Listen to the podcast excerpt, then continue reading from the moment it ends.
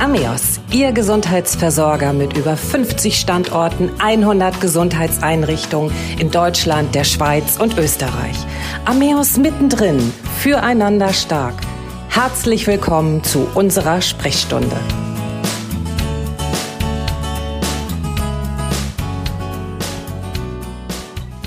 Unser Thema heute stationäre Psychotherapie, Booster für die Behandlung oder Flucht vor der Realität. In unserem Podcast Psychotherapie, wenn die Seele Hilfe braucht, haben wir Vor- und Nachteile einer ambulanten Psychotherapie beleuchtet, aber auch Abläufe, Schwerpunkte und Themen, die es zu beachten gilt bei der Auswahl eines Psychotherapeuten. Heute nun die Erweiterung zur stationären Psychotherapie. Mein Name ist Christiane Hartung-Kollbaum und mein Gast ist noch einmal Dr. Martin Lison. Dr. Martin Lison ist ärztlicher Leiter der Ameos Klinika in Lübeck und verantwortet somit die Klinik für Psychiatrie und Psychotherapie, die Klinik für Abhängigkeitserkrankungen, das Ameos Reha Klinikum Lübeck und das Ameos Adaptionshaus. Herzlich willkommen, Herr Dr. Lison. Hallo, Frau Hartung-Kollbaum. Herr Dr. Lison, wann ist es sinnvoll, bei einer psychischen Erkrankung eine stationäre Psychotherapie der ambulanten Psychotherapie vorzuziehen? Das ist eine komplexe Frage, die ähm, ich mal ein bisschen versuchen möchte aufzuschlüsseln. Ähm, das Allerwichtigste ist ja erstmal der Patientenwunsch, Patientenwille. Ähm, ich habe oft die Erfahrung gemacht, dass viele Menschen schon, ich sag mal, so ein Bauchgefühl haben, wann das für sie sinnvoll und notwendig ist, sich stationär behandeln zu lassen. Das ist häufig ein Prozess, der von einem hohen Leidensdruck ausgeht, dem Gefühl, ich komme im Alltag nicht mehr zurecht. Meine Symptome, beispielsweise Depression oder Ängste, um mal zwei zu nennen, sind so stark, dass ich so massiv eingeschränkt bin, dass ich einfach zu Hause nicht mehr klarkomme. Ähm, dann gibt es viele ähm, Beratungstermine, häufig auch mit ambulanten Vorbehandlern.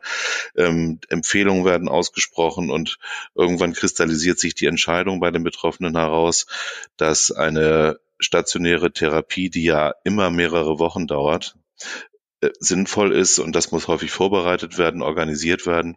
Also das ist sicherlich so das Erste, das Bauchgefühl und der eigene Wunsch. Ähm, begleitend dazu, ich sagte ja schon, wir beraten ähm, die Betreffenden auch Dementsprechend, ähm, wenn eine sogenannte Indikation da äh, also vorliegt für eine stationäre Behandlung. Das kann zum Beispiel sein, wenn es ähm, zu starke Belastungsfaktoren im häuslichen Umfeld geht, die Symptombelastung, wie eben schon erwähnt, so stark ist, dass das Verbleiben ähm, zu Hause im häuslichen Umfeld nicht mehr möglich ist, eine längerfristige Krankschreibung schon erfolgt ist. Ähm, oder aber es ist, geht um eine geplante Behandlung. Das ist zum Beispiel sehr häufig bei Traumatherapien so der Fall, wo die Betreffenden ähm, mit professioneller Unterstützung häufig mehrere Wochen oder Monate auch eine stationäre Traumatherapie dann vorbereiten, die dann häufig nach Vorgesprächen in entsprechenden Fachabteilungen dann angetreten und absolviert werden kann. Jetzt haben Sie gerade gesagt, für wen es in Frage kommt. Ähm, wann oder beziehungsweise für wen passt eine stationäre Therapie dann nicht?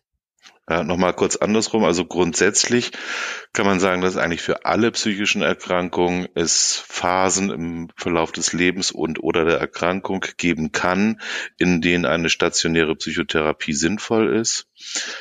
Ich hatte jetzt ein paar Beispiele genannt, die so sehr häufig so in psychotherapeutischen Kliniken behandelt werden. Depressionen, äh, Angsterkrankungen oder auch posttraumatische Belastungsstörungen. Bei Essstörungen gibt es häufig auch ähm, manchmal gar keine andere Wahl, als äh, sich in stationäre Behandlung zu begeben. Zum Beispiel da auch wegen der äh, Mitbehandlung von körperlichen Begleiterkrankungen oder Symptomen. Nicht möglich sind stationäre Psychotherapien bei akuten körperlichen Beschwerden, die erstmal im Vordergrund stehen und behandelt werden müssen. Sie sind in der Regel nicht möglich, wenn eine Suchterkrankung äh, einer klassischen stationären Psychotherapie im Wege steht, dann muss zuerst die Suchterkrankung behandelt werden im Rahmen von einer in der Regel auch stationären Entgiftungs- und dann auch Entwöhnungsbehandlung, um überhaupt eine Therapiefähigkeit herzustellen. Und ähm, psychotherapeutische Behandlungen sind in der Regel auch nicht möglich. Bei sehr akuten, schweren und schwersten psychiatrischen Erkrankungen denken Sie beispielsweise an die psychotischen Erkrankungen oder schwerste bipolare Störung. Da geht es erstmal darum, eine Grundstabilität zu erreichen, die dann die sogenannte Psychotherapiefähigkeit erst herstellt. Und natürlich auch in äh, akuten Krisen, wo es beispielsweise um suizidale Erlebnisse und Verhaltensweisen geht, kann natürlich auch häufig nicht richtig psychotherapeutisch behandelt werden, sondern da geht es erstmal auch darum, auch da eine Stabilität zu erreichen und eine, ein therapeutisches Bündnis zu etablieren, ähm, so dass ähm, sowohl die Patienten als auch die Behandler sicher sein können, dass keine suizidalen oder anderen äh, selbstgefährdenden oder fremdgefährlichen Verhaltensweisen auftauchen. Was sind denn so die inhaltlichen Unterschiede zwischen einer ambulanten und einer stationären Psychotherapie? Im Prinzip sind äh, die inhaltlichen Unterschiede nicht erkennbar und auch gar nicht so relevant.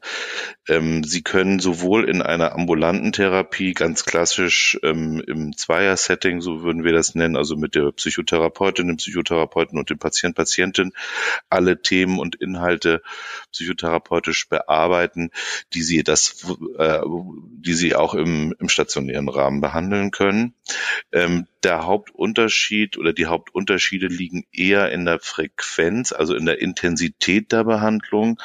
Im stationären Rahmen haben sie äh, eher wesentlich mehr Therapiezeiten pro Tag oder dann auch pro Woche als in einer klassischen sogenannten Richtlinienpsychotherapie wie im ambulanten Rahmen. Die würde ja typischerweise ähm, etwa einen Termin pro Woche umfassen, der dann in der Regel 50 Minuten geht. Bei einer stationären Therapie ähm, haben Sie neben den klassischen psychotherapeutischen Behandlungsmöglichkeiten wie Gesprächstherapie, Gruppentherapie, aber auch Einzeltherapie, ähm, noch so komplementäre Angebote wie beispielsweise Kunst- oder Ergotherapie, vereinzelt auch Theatertherapie, tiergestützte Therapie, um ein paar Beispiele zu nennen. Also die Intensität und die Dichte der Angebote ist wesentlich größer. Das ist das eine. Das andere ist eben, dass sie in einer im Rahmen der stationären Psychotherapie ja nicht in der Regel nicht mehr im häuslichen Umfeld sind, sondern in der Klinik schlafen und damit ja ähm, sozusagen ihren sozialen Bezugsrahmen ändern und dann Teil einer Patienten, Patientinnengruppe werden ähm, und äh, entsprechenden Abstand auch von äh, Alltagsbelastungen und Beanspruchungen haben und eben auch nicht ähm, berufstätig sind, wie sie das ja sonst sehr häufig im Rahmen von ambulanten Therapie natürlich sein können. Auf das Thema würde ich gerne gleich nochmal zu sprechen kommen, dass man ja dem Alltag entrissen ist. Aber wenn mhm. ich das so höre, ähm, ist das jetzt vielleicht zu kurz gedacht oder habe ich die Chance, schneller zu gesunden, wenn ich eine stationäre Psychotherapie mache, als bei einer ambulanten? Das ist ganz, ganz häufig der Wunsch von betroffenen Patientinnen und Patienten, ähm, dass sie ganz schnell gesund werden möchten. Das ist ähm, natürlich legitim. Aber aus der klinischen Erfahrung wissen wir, dass Erkrankungen und Symptomkonstellationen ja in der Regel nicht von heute auf morgen entstanden sind, sondern über längere Zeiten, manchmal sehr lange Zeiten auch entstanden sind. Und die brauchen dann eben auch ein bisschen Zeit, um wieder zu äh, sich zu verbessern und um auch andere ähm, ja sozusagen Erlebnis und auch Verhaltensmöglichkeiten gewissermaßen einzuüben. Also eine ganz schnelle Behandlung ist leider ähm, häufig nicht möglich. Ausnahmen bestätigen ja wie immer in der Medizin und Psychologie natürlich die Regel. Aber ein ganz schneller Behandlungserfolg bei schweren und manchmal ja auch chronifizierten Beschwerden, die dann wiederum die Indikation für eine stationäre Behandlung ja erst geben, ähm, ist häufig nicht so realistisch. Sie haben gerade ja schon ein paar Inhalte der stationären Psychotherapie angesprochen, die Gesprächsangebote, aber auch Komplementärangebote. Gibt es da auch bestimmte Regeln, die eingehalten werden müssen oder auch so bestimmte ähm, Therapiephasen? Ja, es gibt es beides. Die Angebote der stationären Psychotherapie in Deutschland haben sich ja, und das ist ja auch nicht abgeschlossen, in den letzten Jahrzehnten entwickelt. Und es gibt ja natürlich auch einen Austausch zwischen wissenschaftlichen Erkenntnissen, also was hilft gut, was hilft vielleicht weniger gut und was hilft gar nicht und welche Interventionen, so nennen wir das, lassen sich sinnvollerweise miteinander kombinieren. Und das kann man schon auch in, in den üblichen Kliniken so beobachten. Gebe Ihnen einen Beispiel. Seit einiger Zeit ist es bekannt, denke, das ist auch fast schon in der Allgemeinbevölkerung angekommen, dass äh, Aktivität, ähm, körperliches Training, gerade auch Ausdauertraining bei Erkrankungsgruppen wie zum Beispiel den Depressionen oder auch den Angststörungen, Entschuldigung, übrigens auch vielen psychosomatischen Erkrankungen äußerst hilfreich ist und ähm, den Patienten nützt und das wird dann komplementär häufig auch stationär angeboten, also im Sinne von aktivierenden Dingen. Das kann mit Nordic Walking anfangen, mit Gymnastik und ähm, hat dann häufig eben Foki auch auf Ausdauertraining. Sowas zum Beispiel ist ein äh, gutes Beispiel für ja, Angebote, die wissenschaftlich überprüft und für ja richtig und sinnvoll eingeschätzt worden sind, die dann auch in den klinischen Alltag eingegangen sind in der Therapie. Zu den Therapieregeln ist es so, dass ähm, gerade in der Gruppentherapie mit der Gruppe gemeinsame Therapieregeln vereinbart werden, die in allererster Linie natürlich den Patientinnen und Patienten Sicherheit geben sollen, ähm, sich auch zu öffnen über private, manchmal auch äußerst intime Details oder biografische Einzelheiten zu berichten Dazu gehört beispielsweise, dass ähm, die Schweigepflicht in der, in der Patientengruppe eingehalten wird. Es wird häufig so formuliert, dass äh, nichts, was in der Gruppe gesagt werden soll, nach außen dringen darf.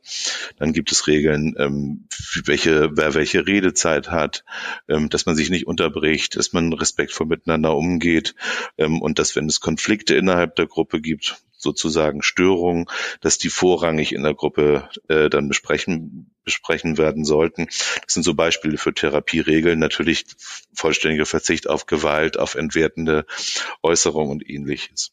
Das sind Dinge, die Darf ich da einmal mal zwischenfragen? Ja. Kann man sich die Gruppe auch aussuchen oder wird man da zugewiesen? Wie funktioniert sowas? Ich, es muss ja auch immer so ein bisschen die Chemie zwischen den Menschen stimmen. Das ist ja das ganz große Problem, sowohl im ambulanten als auch im stationären Bereich, dass sie grundsätzlich haben wir ja freie Arztwahl. Wir können aussuchen, zu wem wir gehen. Wir hatten das ähnliche Problem ja schon in der ambulanten Therapie, dass es für Patientinnen und Patienten kaum möglich ist, rational und transparent einen passenden Therapeuten oder Therapeutin zu finden. Noch schwieriger ist es natürlich im stationären Bereich. Stellen Sie sich eine etwas kompliziertere Krankheitskonstellation vor, beispielsweise eine Abhängigkeits- oder eine Missbrauchserkrankung, zum Beispiel mit Alkohol in Verbindung mit Depression und das noch in Verbindung mit einer posttraumatischen Belastungsstörung, dann sind sie darauf angewiesen, entsprechende Fachabteilungen oder Kliniken zu finden. Die gibt es auch. Ähm, dann haben die lange Wartezeiten. Möglicherweise behandeln die auch andere, ähm, nicht jede, nicht jeden Patienten und jede Patientin, sodass dann das Angebot der in Frage kommenden Kliniken schon zusammenschmilzt, wenn sie ihre Therapieplanung machen und sagen, das und das passt so dieses Jahr rein. Also es hat ja sehr viele mm, ja so Faktoren, die das mit beeinflussen, so dass sie grundsätzlich natürlich eine Wahlmöglichkeit haben, die aber häufig durch die Realität eingeschränkt ist. ist dann, dann funktioniert so Angebot das ja. Und Nachfrage dann das Thema. Ne? Ja, genau, es ist genau. Also man kann ja nicht für jeden Menschen mit den jeweils individuellen Problemen eine ganze Klinik vorhalten, so dass dann immer auch von Seiten der Patientinnen und Patienten eine Anpassungsleistung auch erforderlich ist. Also äh, beginnt damit, dass man das häusliche Umfeld verlässt, vielleicht eine Reise antreten muss, vielleicht in einem Zimmer untergebracht ist, was nicht den eigenen Vorstellungen entspricht. Vielleicht treffen wir, treffen die Patientinnen und Patienten in der Therapie auf Therapeuten oder Mitpatientinnen, die sie nicht mögen, die sie an früheres erinnern. Das sind alles so Dinge, die eine hohe Anpassungsleistung, Kompromissbereitschaft eigentlich auch voraussetzen, selbst wenn die Klinik eigentlich das richtige Profil hat, um eben spezifisch die vorhandenen Probleme angehen zu können. Hm, dann müssen die Details natürlich auch noch stimmen. Und wie hm. lange dauert so eine Therapie? Das ist unterschiedlich. Ich habe das ja eben schon kurz angesprochen. Die psychotherapeutischen Behandlungsformen, die wir haben, brauchen alle Zeit. Das ist nicht wie in der Chirurgie, wo man manchmal ja recht schnell auch operieren kann, sondern es geht um längerfristige Veränderungsprozesse, wenn Sie so wollen, auch Lernprozesse. Und ähm, eine stationäre Therapie fängt sinnvoll, würde man sagen, etwa bei drei Wochen Dauer an und geht ähm, je nach Kostenträger, je nach Erkrankung über vier Wochen, sechs Wochen, manchmal auch zwei Monate. Ganz selten auch länger, das kommt immer ein bisschen darauf an. Aber sie müssen schon, und auch das ist natürlich ähm, wichtig für die Betreffenden zu wissen, mit einer längeren sozusagen Auszeit rechnen, wo andere Dinge im Leben hinten anstehen müssen. Also man muss sich auch die Zeit nehmen, also salopp gesagt. Und auch nehmen können vor allem. Gut, ich sag mal, wenn man sich das Bein bricht, ähm, ein komplizierter Bruch, man in einer Klinik liegt, ähm, hat man auch keine Chance, äh, früher da rauszukommen, bis das ja, genau. ist vielleicht vergleichbar. Dann und mhm. vielleicht noch ein Reha oder sowas machen muss. Mhm. Sie hatten vorhin ähm, oder das Thema ja auch angesprochen, dass man ja dem Alltag entrissen ist, wenn man eine stationäre Therapie macht. Ist es nicht viel schwerer, nach einer stationären Psychotherapie in das alte Leben zurückzufinden, als wenn man sich ambulant ja, therapeutisch im Alltag begleiten lässt? Und gibt es so eine Art Entlassungsmanagement? Wie kann das gelingen, dass man dann ähm, wieder ganz normal ähm, in den Alltag zurückfindet, in sein gewohntes Umfeld? Ja, also das, was Sie ansprechen, ist sicher ein Problemfeld. Wie ja alles hat das auch mehrere Seiten. Eine Seite ist eben die, ich hatte es ja schon angesprochen, dass es für viele Menschen wünschenswert und entlastend ist und auch so erlebt wird, wenn sie aus dem häuslichen gewohnten Umfeld, also es ist ja nicht nur die Familie, sondern auch der Arbeitsplatz, Sportverein, Nachbarschaft und so weiter, rauskommen, um an einer anderen Stelle sozusagen einen Neuanfang zu machen und äh, eben auch den, den Abstand haben, nicht nur den räumlichen, sondern auch den innerlichen Abstand. Das hilft manchmal. Andererseits ist, sind ja die meisten Menschen auch verwoben mit ihren sozialen Netzwerken, ihren Familienangehörigen, Lebenspartnern, Kindern und so weiter, so dass das auch häufig ein Thema ist, erstmal sich daran zu gewöhnen, nicht mehr zu Hause zu sein. Viele berichten, ich finde das immer ganz anrührend eigentlich auch über sowas wie Heimweh. Das würde man ja eher bei kleinen Kindern verorten, aber das, das erleben die Betreffenden häufig so, dass sie äh, eben ihre ihre Lieben zu Hause auch vermissen und auch den gewohnten Tagesablauf. Aber viele genießen auch die Entlastung. Das ist auf jeden Fall häufig ein Thema, gerade am Anfang der Therapie. Sie sprachen das Problem an. Wie ist es dann, wenn man wieder zurückkehrt? Auch das ist gar nicht so selten ein Problem. Je länger man beispielsweise krankgeschrieben ist, umso höher ist ja dann subjektiv auch die Schwelle, wieder zurückzukehren an den Arbeitsplatz. Dann kommen so Befürchtungen, was sagen die Kollegen, wie geht's dir, was hattest du überhaupt, du warst so lange weg und so, sind dann Dinge, die häufig auch Unsicherheit bei den Patientinnen und Patienten auslösen, so dass ich immer finde, dass dieses im, im Rahmen so der, der letzten Therapiephase, wo es um Entlassung, auch Entlassungsmanagement ist ja so ein moderneres Wort dafür, was wir, was die Kliniken ja auch vorhalten, auch vorhalten müssen übrigens, dann ähm, Thema ist, wie wird es denn eigentlich, welche Möglichkeiten habe ich auch auf für mich unangenehme Fragen zu reagieren? Dann geht es ganz häufig auch in typischen Therapieinhalte sind Schamgefühle, dass man sich dafür schämt, so lange krank gewesen zu sein. Sie sagten vorhin, Bein gebrochen, das kann jeder sehen, da kann man nichts machen, da ist man sozusagen ja auch entschuldigt verschuldet. Bei psychischen Erkrankungen ist es ja in der Regel so, dass man die nicht sehen kann. Und das ist für viele Betreffende ein Thema, äh, zum Beispiel, wenn sie wieder an den Arbeitsplatz zurückkehren sollen. Also das muss besprochen und, äh, und, und geplant werden. Es liegt wahrscheinlich auch daran, ähm, wenn man ein gebrochenes Bein hat, dann kommt das Mitgefühl, oh du Armer, du Arme, hast Schmerzen, äh, während man äh, oft erlebt, dass äh, wenn Menschen von einer psychischen Erkrankung betroffen sind, dass das Umfeld dann nicht so richtig weiß, was soll man dann jetzt sagen. Ähm, also die, da ist dann so eine gewisse Unsicherheit, glaube ich, einfach auch vorhanden. Ist eine Unsicherheit da und ähm, es ist ja auch immer noch tabuisiert. Das ist ja auch ähm, finde ich nachvollziehbar. Und ähm, für viele ist es auch so, dass sie auch gar nicht unbedingt möchten, äh, zumindest in bestimmten vielen Lebensphasen, dass andere äh, so detailliert wissen, was sie nun haben. Das ist vielleicht noch bei Depressionen oder bei Angsterkrankungen, vielleicht auch bei Essstörungen noch einfacher. Aber wenn Sie beispielsweise an Frauen denken, die gut integriert sind, leistungsfähig im Beruf, ähm, Hobbys haben, Familie haben, aber in ihrer Lebensgeschichte ähm, schlimme Missbrauchserfahrungen haben, also zum Beispiel auch Symptome einer posttraumatischen Belastungsstörung entwickelt haben, die sie häufig und über lange Phasen gut im Griff haben, dann wollen die natürlich nicht unbedingt, dass diese Teile ihrer Persönlichkeit und ihrer Biografie vielleicht am Arbeitsplatz oder im Tennisclub oder so bekannt werden. Das ist ja absolut legitim und auch richtig so. Es geht ja auch immer darum, auch das ist ein Therapieziel aus unserer Sicht, dass die Menschen, die Patienten äh, lernen, sich auch selber zu schützen. Und insofern ähm, ist das gar nicht so einfach zu kommunizieren. Das muss man richtig üben, auch manchmal mit den Patienten. Wir haben jetzt ja über die ambulante Psychotherapie gesprochen, die stationäre haben wir jetzt beleuchtet. Ähm, ist so eine Tagesklinik vielleicht auch eine Alternative und wo liegen dort die Schwerpunkte? Seit vielen Jahrzehnten werden eigentlich flächendeckend in Deutschland auch tagesklinische Behandlungen angeboten. Das ist eigentlich ein Konzept, was aus der Sozialpsychiatrie kommt, wo es eben unter anderem darum ging, Langzeithospitalisierung, also Krankenhausaufenthalte zu verkürzen oder zu verhindern.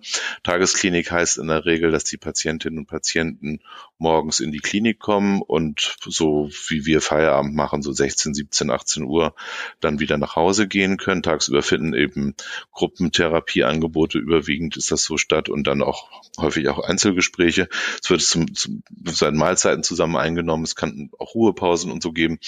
Das ist häufig sinnvoll, gerade auch, äh, Sie sprachen das Thema Entlastmanagement an, als Übergang zwischen einer vielleicht längeren stationären Behandlung zur Überleitung in eine ambulante Behandlung, gerade auch um beispielsweise neue Erfahrungen aus der Psychotherapie im Lebensalltag, beispielsweise in der Familie.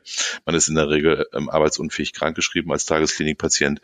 Dann einzuüben, eigene Grenzen auszutesten, die Grenzen anderer zu, auszuprobieren, zu gucken, wie hat sich eigentlich die Angstsymptomatik entwickelt. Also dafür ist es sehr gut. Das Problem an Tageskliniken ist gerade im Psychotherapiebereich, weniger als im klassischen Psychiatriebereich, dass es nicht so viele und schon gar nicht flächendeckende tagesklinische Angebote für störungsspezifische Angebote gibt. Unter störungsspezifischen Angeboten versteht man eben spezielle Therapieangebote, zum Beispiel für Angstpatienten, zum Beispiel für Trauerpatienten, zum Beispiel für persönlichkeitsgestörte und traumatisierte Patienten. Das heißt, sie haben dann, wenn sie in eine normale Tagesklinik gehen, ein buntes Spektrum an Mitpatienten und Erkrankungen da. Und das führt häufig dazu, dass Menschen, die eigentlich eine spezifische Therapie brauchen, die ist zum Beispiel in den genannten Fällen der allgemeinen Therapie Therapie in den meisten wissenschaftlichen Untersuchungen deutlich überlegen, einfach nicht so richtig das bekommen, was sie brauchen. Es ist nicht schlecht, aber es ist nicht genau das, was sie brauchen. Und das haben sie wiederum im stationären Bereich häufig etwas einfacher, auch daran zu kommen, was, was benötigt wird.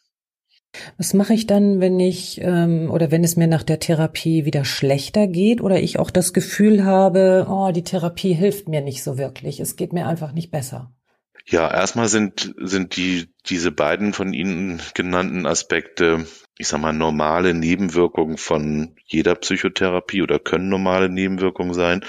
Insofern ist es auch unsere Aufgabe als Profis mit den Patientinnen und Patienten darüber ins Gespräch zu kommen, sprich sie darüber aufzuklären, dass mindestens zumindest phasenweise Verschlechterungen häufig zum Therapieverlauf dazugehören, äh, dass es wichtig ist, darüber zu sprechen und dass es auch wichtig ist, das zu akzeptieren, dass es nicht stetig bergauf geht, sondern dass diese Krisen beispielsweise depressive Einbrüche oder Phasen von vermehrter Ängstlichkeit, Schlafstörung beispielsweise ganz normal sind. Das ist häufig eine ganz große Entlastung für die Betreffenden.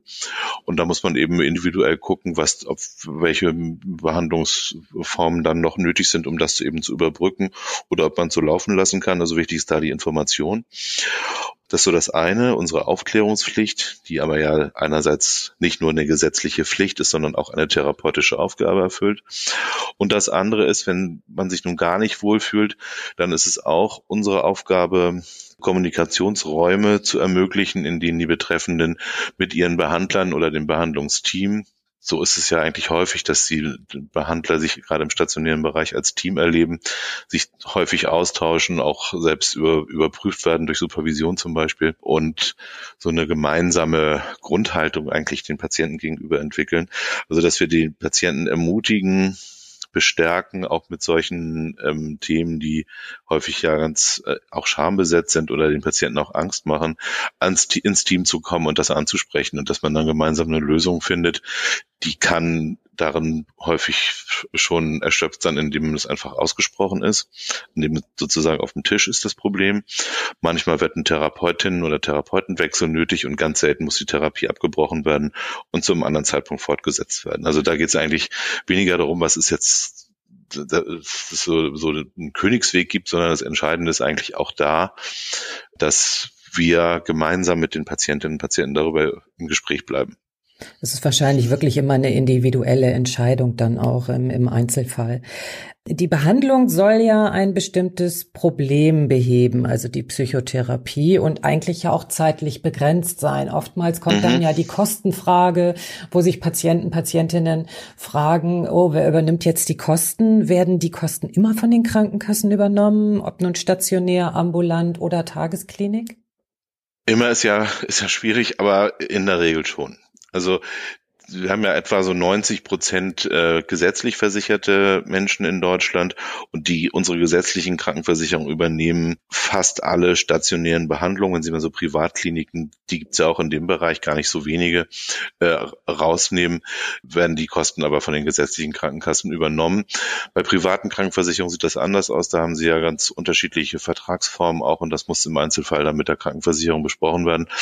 Normalerweise wird es aber übernommen. Also wenn die Indikation steht, geht.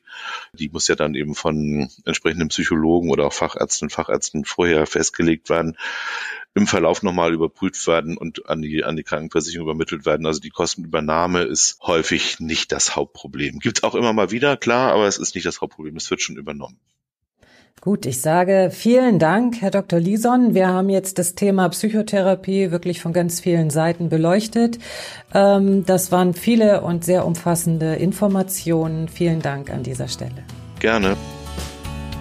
Das war Ameos mittendrin füreinander stark. Mein Name ist Christiane Hartun-Kollbaum und ich freue mich auf Sie. Bis zur nächsten Sprechstunde.